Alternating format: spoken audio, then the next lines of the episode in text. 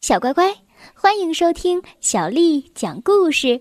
我是杨涵姐姐，今天杨涵姐姐继续为你带来好听的故事。我爱平底锅。卡梅利多准备和恶狗决斗，面对险境，卡门总能保持冷静。他冲着凶恶的看门狗大喊：“来！”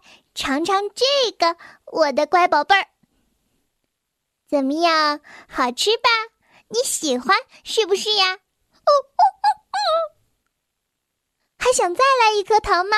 嗯，没问题，这是奖励乖狗狗的。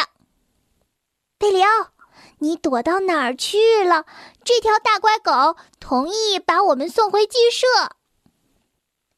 寻找平底锅的行动。首战告捷，卡梅利多站在平底锅里，就像太阳神阿波罗驾驶着太阳战车在天空中驰骋那样，吆喝着前面奔跑的大猎狗：“快跑，大狗，跑得再快点儿！”三个小伙伴坐在平底锅里，在广袤的雪地上飞驰，转眼就穿过冰面。到了河对岸的森林里，突然，在森林深处，一幅神奇的画面展现在他们眼前。可惜，小鸡们没有时间停留，他们必须尽快赶回鸡舍。巴格迪已经在炉子旁边忙活了好几个小时了，他就像蛋糕店里的大师傅，放心的让小学徒们围在炉子旁边帮忙，时不时的还给他们点小奖励。卡梅利多，你给我拿点儿你们在森林里采集的松子儿、榛子和麦粒。是，师傅。卡门、小凯莉，你们去附近的果园里捡些地上散落的水果。是，师傅。在骆驼巴格迪不断的搅拌下，糖汁儿渐渐的变成了琥珀色的焦糖，散发着浓郁的焦糖香味儿。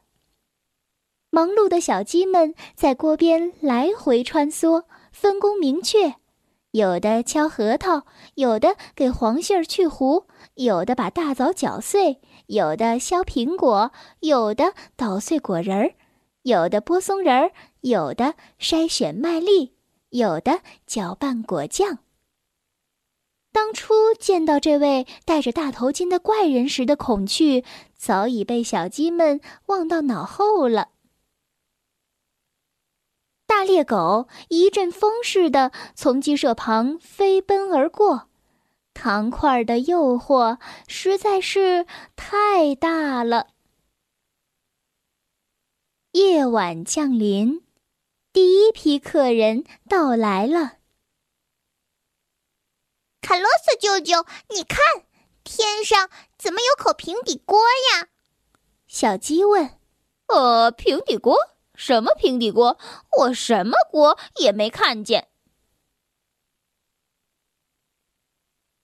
请进，朋友们。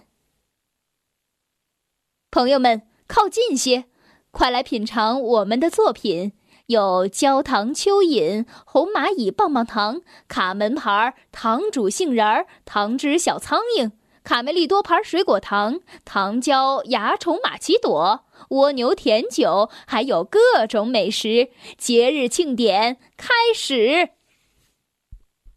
欢乐的时刻将永远铭刻在小鸡们的记忆里。一个属于我们公鸡星的节日。一百年以后，我们还会记得今天。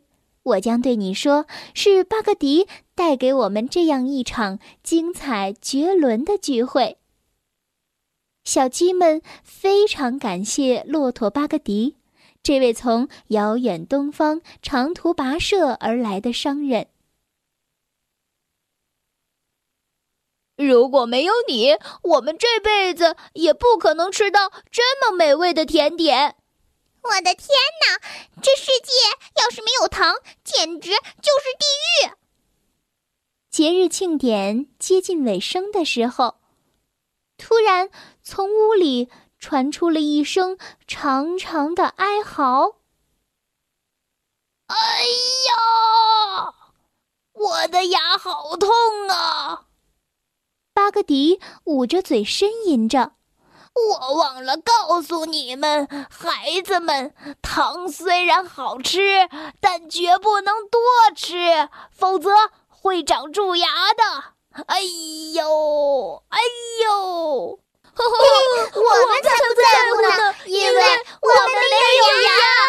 小乖乖，今天的故事就讲到这儿了。如果你想听到更多的中文或者是英文的原版故事，欢迎添加小丽的微信公众账号“爱读童书妈妈小丽”。接下来又到了我们读诗的时间了。今天为你读的这首诗是杜牧写的《江南春》。江南春，杜牧。千里莺啼绿映红，水村山郭酒旗风。南朝四百八十寺，多少楼台烟雨中。江南春，杜牧。千里莺啼绿映红。